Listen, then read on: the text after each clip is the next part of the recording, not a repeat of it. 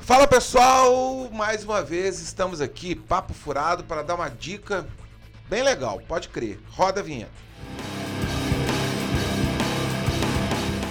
Papo Furado está de volta. E olha só, eu estava dando uma olhada aqui nas configurações do canal e 70% das pessoas que assistem os meus vídeos não são inscritos aqui no canal. Então, caramba, gente, não fique aí, não seja, não, não seja parte desse 70%, se inscreve aí no canal. Qual é a vantagem disso? Pô, quando fizer algum vídeo, você recebe uma notificação e assim já cai direto aqui no canal e pode principalmente acompanhar as dicas legais demais que eu dou a respeito de música, de cinema, quando meu irmão Guilherme está aqui.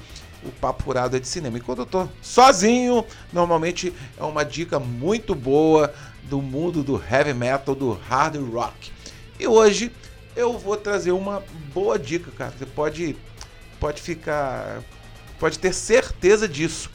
Quem aí não conhece o saudoso vocalista Ronnie James Dio, infelizmente falecido no dia 10 de maio de 2010, aos 67 anos. Pô, data essa que eu não vou esquecer nunca, porque eu fiquei muito triste com a morte do Dio. Dio que começou lá atrás, na década de, no final da década de 50, cara, é.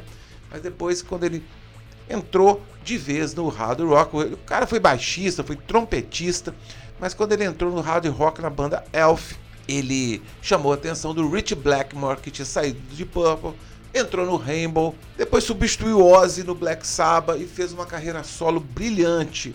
O Dio é mais marcado ali pelos quatro primeiros discos dele é, na carreira solo, que é o Holy Diver, The Last in Line, o Secret Heart e o Dream Evil.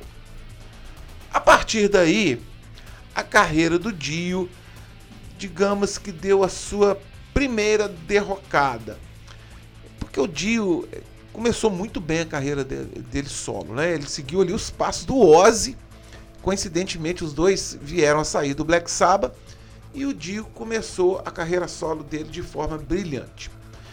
Ali no final dos anos 80, o heavy metal começou a dar sua primeira patinada. Por quê? Alguns outros estilos começaram a aparecer, o thrash, o glam metal, o death metal, o black metal, enfim.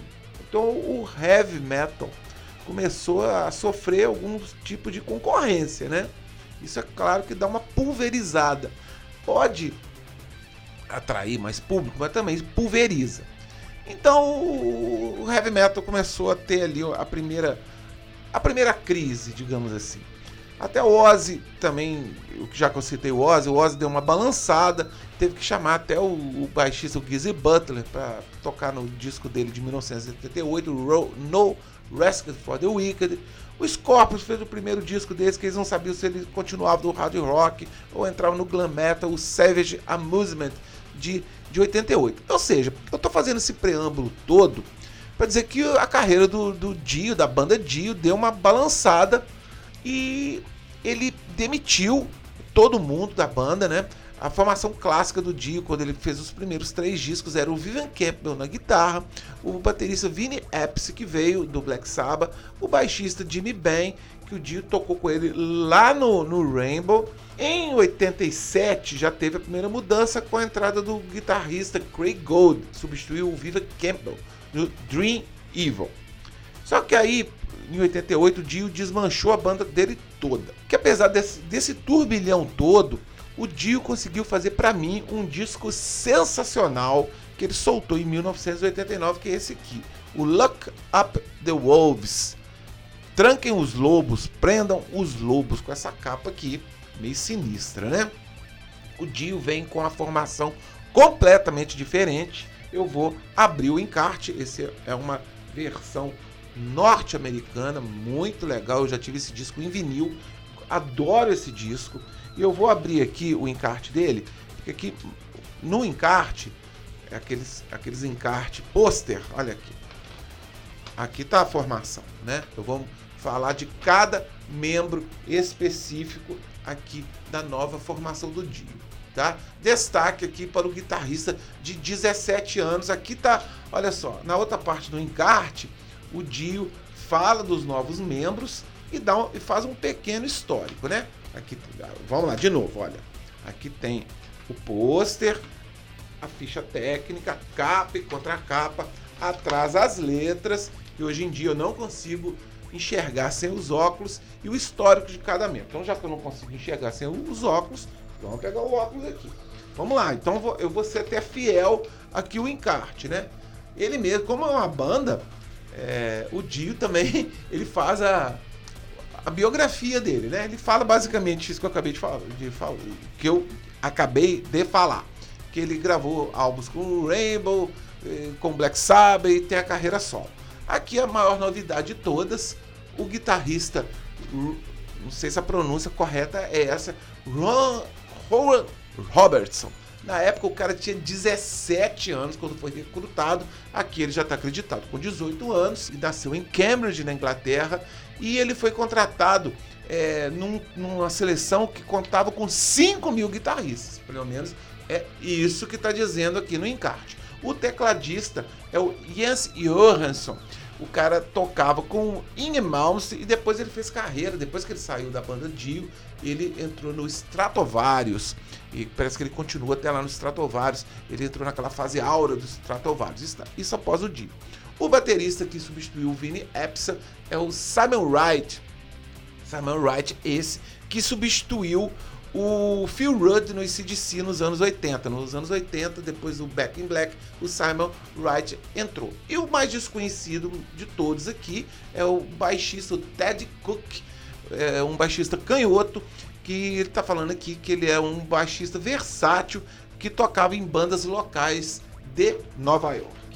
Com esse novo time, o Dio arregaçou as mangas, estou dobrando encarte aqui. Esse está até tranquilo de abrir, porque eu disse que nos outros, em outros papos furados que tinham encartes que eram dificílimos depois de, de colocar no na caixinha. Esse aqui entrou facinho.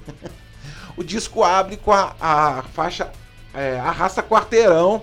Normalmente discos de heavy metal é, inicia com essa faixa bem pesada e rápida que é a Wild One, onde o Dio, cara, o Ficar falando aqui que o Dio cantou bem pra caramba na faixa, eu acho que é chovendo molhado.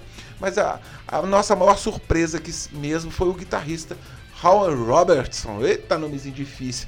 Que conseguiu dar uma, uma rapidez aqui bem parecida com o Vivian Campbell. É engraçado que quando eu tinha o disco de vinil, a, é, a, segunda música aqui do CD, Born on the Sun, ela era lá do final. Enfim, né? É, mas aqui vamos seguir então. O CD, a, a segunda música, Born on the, on the Sun, a música legal demais. Tem um teclado bem legal que, que, que imita um coro, muito legal. Depois vem uma sequência matadora, Hey Angel, muito legal. Ela começa meio lentinha. Depois tem uma música muito interessante que chama Between Two Hearts. Uma música que o Dio é, fazia com maestria esse estilo de música lentão, tipo The Sign of the Southern Cross, entendeu? aquela, aquela batida lenta, mas que o Dio tem um dedilhado no início fenomenal. Depois tem a Alegre pra cima, Night Music, digamos a música meio comercial do disco. A faixa que dá, é, que, que dá nome ao disco, Lock Up, Up the Wolves, uma música também lentona, começa ali com, com, com, com, um despertador, muito boa música, cara. Solo bem colocado, teclado, muito boa, muito boa mesmo. Evil on Queen Street também segue a linha de categoria de todos os músicos. Walk on Water, legal, música rápida. Twisted, uma música bacana.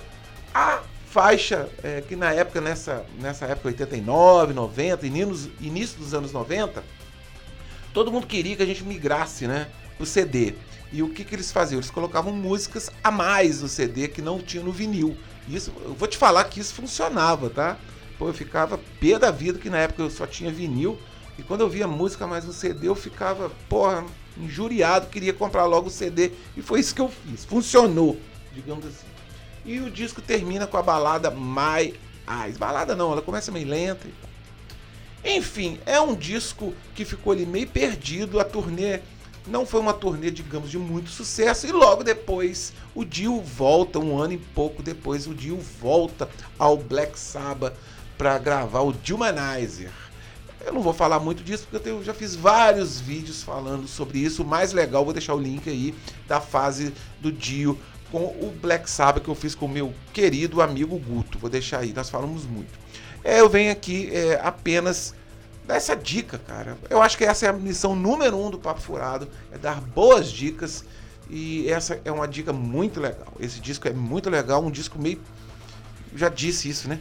o disco ficou meio perdido na discografia do excelente e saudoso, maravilhoso Ronnie James Dio. Você que não conhece, cara, vai lá no Spotify, escuta esse disco e dê sua opinião aqui. O que, que você acha do Love Cup The Wolves?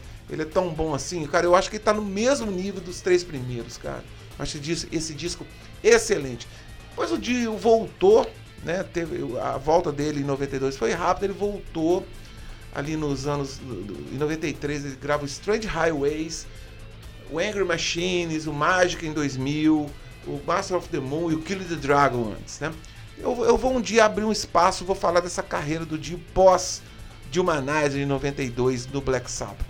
E infelizmente ele veio a falecer em 2010, eu já disse isso também. Ali ele estava no Black Sabbath sob o nome de Heaven and Hell. Aquelas doideiras de, de direito de nome de direitos autorais. Beleza, pessoal? Vou nessa, reverenciando sempre a boa música, os bons discos e os nossos ídolos, né? O Ronnie James Dio é o maior, um dos maiores de todos, o maior vocalista de, de hard rock heavy metal, com certeza ele foi, na minha opinião. Um forte abraço, bom nessa, fui!